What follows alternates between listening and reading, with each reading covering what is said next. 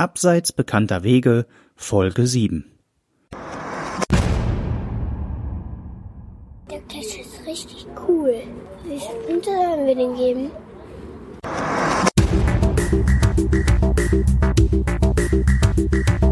Schön, dass du dir wieder Zeit nimmst für Abseits bekannter Wege. Deinem Podcast rund ums Hobby Geocaching. Ich begrüße dich ganz herzlich zu meiner ersten Podcast-Folge im Jahr MMX Römisch 7. Anders ausgedrückt 2017. Das Thema der heutigen Folge ist neue Vorsätze. Ich hoffe, du hast die Feiertage gut überstanden und bist zufrieden ins neue Jahr gerutscht.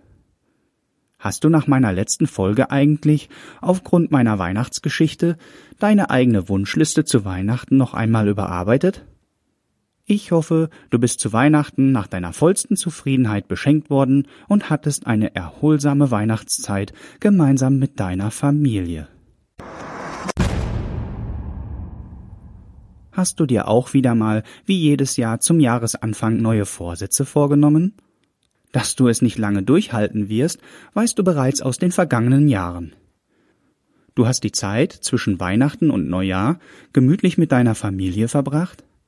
Damit du im neuen Jahr mit voller Kraft wieder den gewohnten Alltag meistern kannst, hast du die letzten Tage deine Seele mal so richtig baumeln lassen. Ich habe mal eine persönliche Frage an dich. Kennst du das auch? Kaum Bewegung, umfangreichere Mahlzeiten als gewohnt und viele Leckereien über die Feiertage führten wieder wie jedes Jahr dazu, dass die Pfunde in die Höhe schossen. Ja? Ehrlich?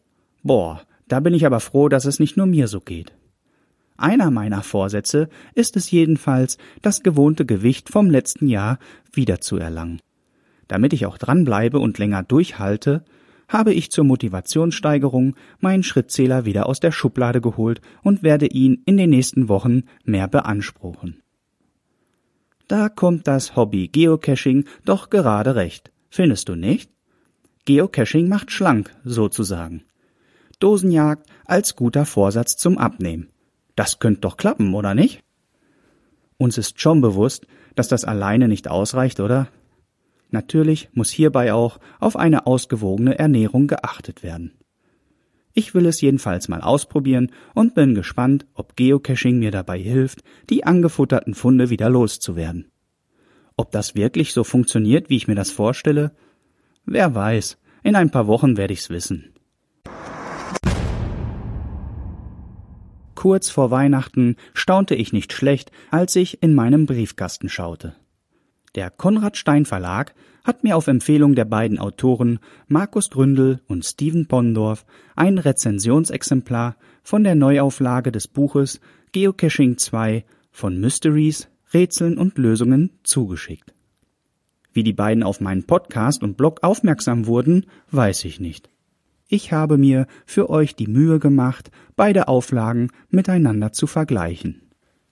Wenn du an diesem Buch interessiert bist oder die genauen Unterschiede der beiden Auflagen wissen möchtest, dann schau dir einfach meine Rezension zu diesem Buch auf meinem Blog www.abseitsbekannterwege.com etwas genauer an. Ich habe mir im Urlaub zwischen den Jahren mal die Frage gestellt, welche Geocaches aus der Vergangenheit habe ich eigentlich in Erinnerung behalten? Ich habe mich gefragt, welche Caches meiner bisherigen Funde die besten waren. Welche sind mir so fest in Erinnerung geblieben, dass ich sie dir noch einmal vorstellen bzw. empfehlen möchte. Abgesehen von dem Cache Lockruf des Outdoor-Teils dieser Folge sind mir noch weitere Caches im Kopf hängen geblieben, die ich dir unbedingt ans Herz legen möchte. Das soll jetzt natürlich nicht heißen, dass alle anderen Funde bzw. Geocaches nicht gut waren, sondern diese aus der Masse heraus entweder durch das damit verbundene Abenteuer oder einer wirklich aufwendigen Cache-Vorrichtung vor Ort besonders herausgestochen sind. Kommen wir nun zu dem Rückblick meiner besten Funde. The Wet Grave Riders of the Lost Place 2 siehe auch Folge Abseits bekannter Wege 5. Akte 69 ungeklärt. Auch die Geocaches vom Owner der Steff, wie zum Beispiel Cashpadit, Gaswasserschlamassel und so weiter, sind auch immer eine gute Wahl. Auch der Multi, die vier Elemente von Aldinja, hat mir persönlich sehr gut gefallen. Und zu guter Letzt der Cache Lockruf, der von mir in dieser Folge im Outdoor-Teil etwas näher vorgestellt wird.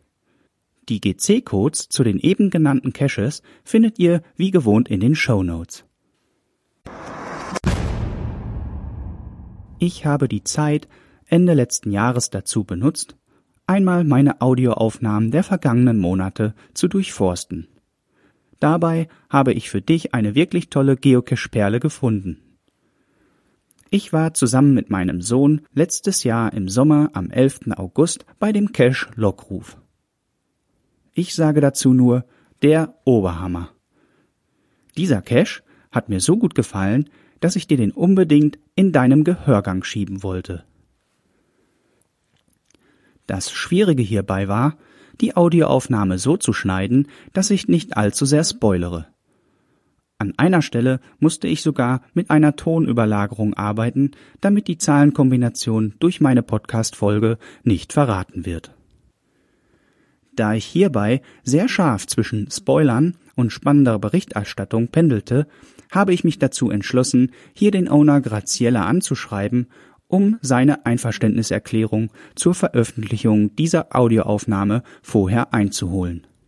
Ich habe ihm im Vorfeld die Outdoor-Folge des Cash-Log-Ruf zugeschickt, damit er sich selbst ein Bild von dieser Aufnahme machen konnte. Ich möchte mich an dieser Stelle beim Owner Graziella für die Erlaubnis ganz herzlich bedanken, dass ich seinen wirklich fabelhaften und liebevoll gestalteten Cache in dieser Podcast-Folge vorstellen darf. Ich wünsche dir nun ein spannendes Outdoor-Abenteuer mit dem Cache-Lockruf vom Owner Graziella. Da es bei dieser Art von Cache nicht ganz ohne Spoilern ging, hast du jetzt die Wahl, entweder vorzuspulen oder einfach mal reinzuhören. Viel Spaß dabei!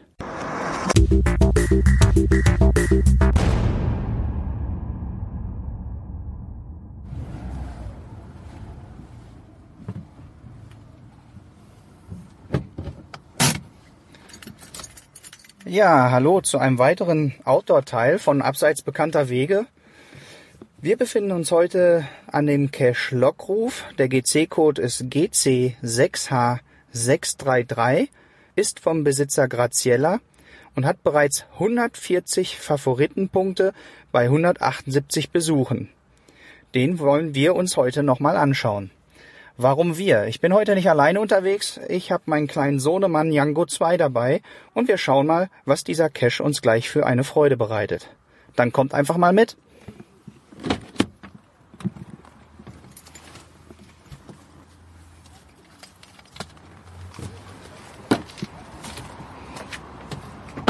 Komm, aussteigen.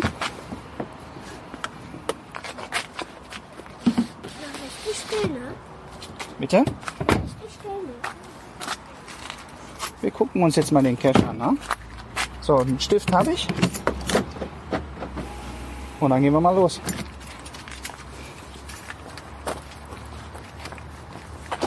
Ähm, ich wusste noch über, dass ich so ein Mikrofon Hä? überhaupt nicht, dass du ein Mikrofon hast. Das wusstest du gar nicht? Ja, aber wie soll ich denn sonst die Aufnahmen machen? Hä? Guten Tag. Um euch die Zeit zwischen den beiden Mega-Events ein wenig zu verkürzen, haben wir gemeinsam mit dem Orga-Team der Nacht der Vulkane mehrere Cache-Touren zusammengestellt. Die Caches dieser Tour wurden von verschiedenen Ownern ausgelegt, die die Idee unterstützen. Es kommen verschiedene Cache-Typen zum Einsatz. Vielen Dank dafür. Für alle Caches dieser Tour gilt, sie sind fahrradtauglich. Das bedeutet, man kommt bis auf die letzten Meter mit dem Rad an den Cache ran. Natürlich sind alle Caches auch zu Fuß erreichbar. Mit Fahrzeugen, Auto, Motorrad etc. kann es manchmal ein wenig schwerer sein. Oder der Weg von einer Parkmöglichkeit ist etwas weiter. Bitte lest zu jedem Cache euch die Beschreibung genau durch. In den Listings könnt ihr wichtige Informationen enthalten sein, welche gegebenenfalls vor Ort nötig sind. Wir wünschen euch viel Vergnügen.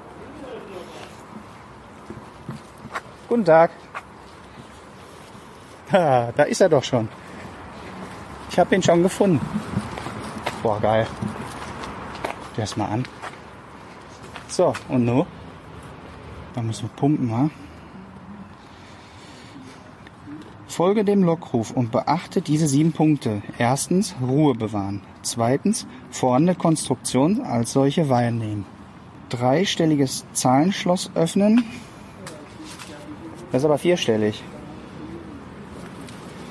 Dreistelliges Zahlenschloss öffnen. Das ist aber vierstellig. Hier. Okay. Sind also zwei dabei.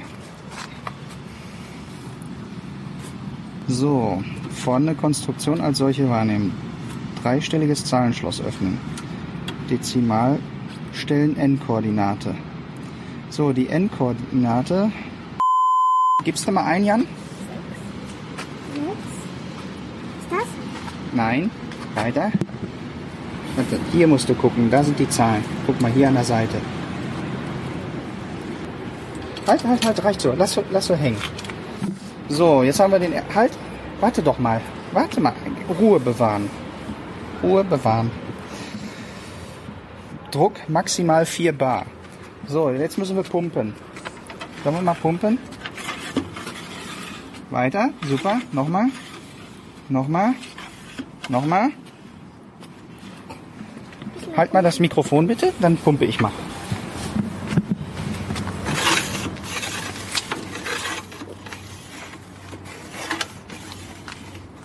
So, das haben wir geschafft. So, jetzt haben wir vier Bar auf dem Kessel. Warte mal, warte mal, warte mal. Was kommt als nächstes? Den schwarzen Knopf drücken und gedrückt halten. Gedrückt halten, nicht erschrecken. Zeitgleich zum Lockruf offenbaren sich nun drei Farben.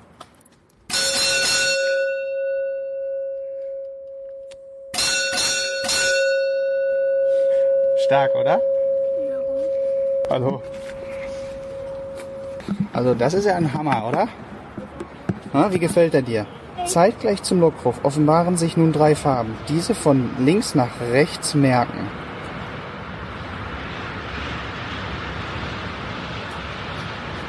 So, das Schloss habe ich auf. Und da ist jetzt bestimmt das Logbuch drin. Warte, warte, warte. So, mach mal auf. Hier dran ziehen. Jawohl. Und guck mal, da ist das Logbuch. Boah, ist das stark, oder? Guck mal. Boah, ein Logbuch mit einer Lok drauf. Cool. ist ja richtig schön gemacht. Na, was sagst du dazu? Papa, wieso wurde das, ähm, wieso muss man damit klingeln? Ja, das ist so gemacht. Das ist doch ein richtig schöner Cache, oder? So, dann locken wir uns mal rein. Hältst du das mal bitte kurz? Nicht irgendwo eine Taste drücken, ne? La la la. Der Cache ist richtig cool. Der kriegt einen Pfaffpunkt, ha? Wie viele Punkte sollen wir den geben? So, jetzt müssen wir hier die Vorrichtung auch noch abschließen.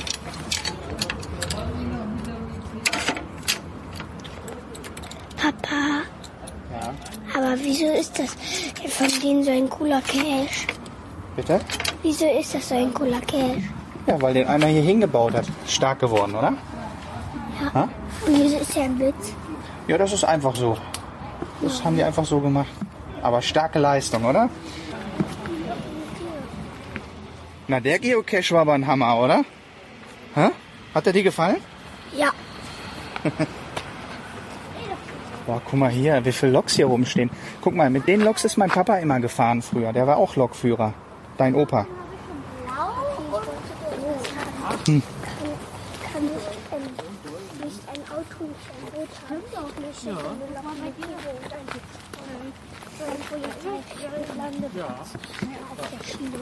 Ja. Ja? Gucken wir mal nach. Aber die Schelle war laut, oder? Das hat richtig Spaß gemacht, oder? Oder findest du nicht? Doch. Ne?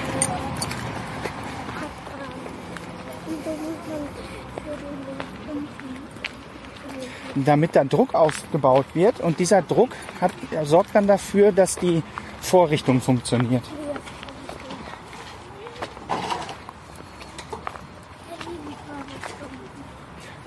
Ja, dass die Vorrichtung dann funktioniert. So, dann steig mal ein.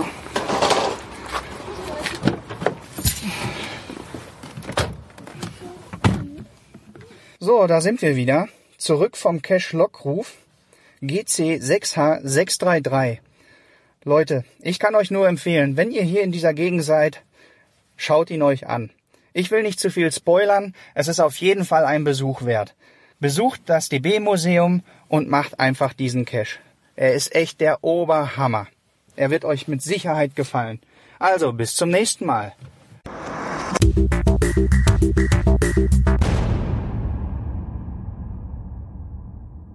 Dieser Cache hat derzeit, Stand 1. Januar 2017, bei 308 Besuchern bereits 237 Favoritenpunkte eingefahren. Das ist bei fast 300 Besuchern eine Favoritenquote von knapp 77 Prozent. Zu Recht, wie ich finde. Meiner Meinung nach liegt diese Quote sogar noch etwas zu tief. Nochmals einen recht herzlichen Dank an den Owner Graziella für die Freigabe dieser Outdoor-Folge und vor allem für diesen grandiosen Cache, der mir und meinem Sohn an diesem Nachmittag eine Riesenfreude gemacht hat. Wird sich das Geocaching-Verhalten in Zukunft ändern? Wer sich regelmäßig die Mixi TV Videos anschaut, weiß direkt, worauf ich nun hinaus will. Dort wurde nämlich ein innovatives Projekt vorgestellt, das kurz vor der Serienreifmachung stehen soll. Es geht hier um das zukünftige Projekt Geobelt. Geobelt soll es den Geocachern ermöglichen, zum Geocache zu gelangen, ohne ständig das Smartphone im Augenschein nehmen zu müssen. Die Augen stets auf die Natur gerichtet, soll der Gürtel den Usern zum Geocache navigieren. Doch wie soll das genau geschehen? Im Gürtel sind mehrere Vibrationsmodule integriert, die dem User die richtige Richtung vorgeben sollen. Das heißt, die Navigation zum Geocache erfolgt durch spürbare Vibrationsimpulse im Hüftbereich am Gürtel. Geobelt verspricht eine benutzerfreundliche Bedienung, die einem eine Hände-, Augen- und ohrenfreie Navigation ermöglichen soll. Da dieser Navigationsgürtel unterhalb der Kleidung getragen werden kann, ist dadurch auch eine diskrete und wetterunabhängige Navigation möglich. Neun Vibrationsmotoren, 18 Stunden Batterielaufzeit und 200 Stunden Standby, Android und iOS-Kompatibilität, Galileo, GPS und GLONASS-Support mit einer 1 Meter Genauigkeit verspricht auf den ersten Blick auf jeden Fall eine sehr interessante, wenn auch ungewöhnliche Navigationsmöglichkeit. Wer sich mehr über Geobelt informieren möchte, kann sich auf der Webseite www.sensovo.de vollumfänglich über dieses zukünftige neue Produkt Geobelt informieren. Wer allerdings dieses neue Gadget ausprobieren möchte, muss etwas tiefer in die Tasche greifen.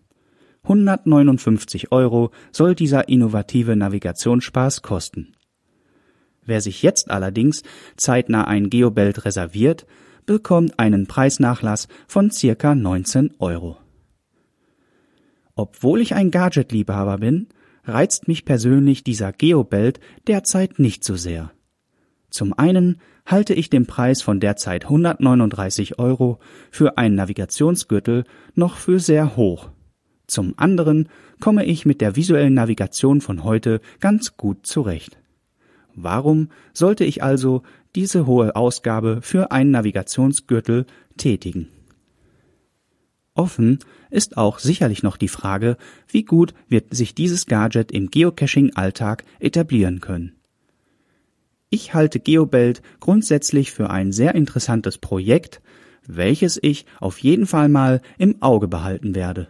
Ich bin auf die ersten Erprobungsberichte im Netz und die ersten Rezensionen zum Gürtel Geobelt sehr gespannt und vielleicht wird für mich ein Kauf durch ein besseres Preis-Leistungs-Verhältnis irgendwann auch interessanter. Wem es interessiert, schaut einfach auf www.sensovo.de vorbei. Den Link dazu findet ihr wie gewohnt in den Show Notes. Ende letzten Jahres wurde ich über Facebook auf einen schönen Beitrag vom Saarfuchs aufmerksam gemacht.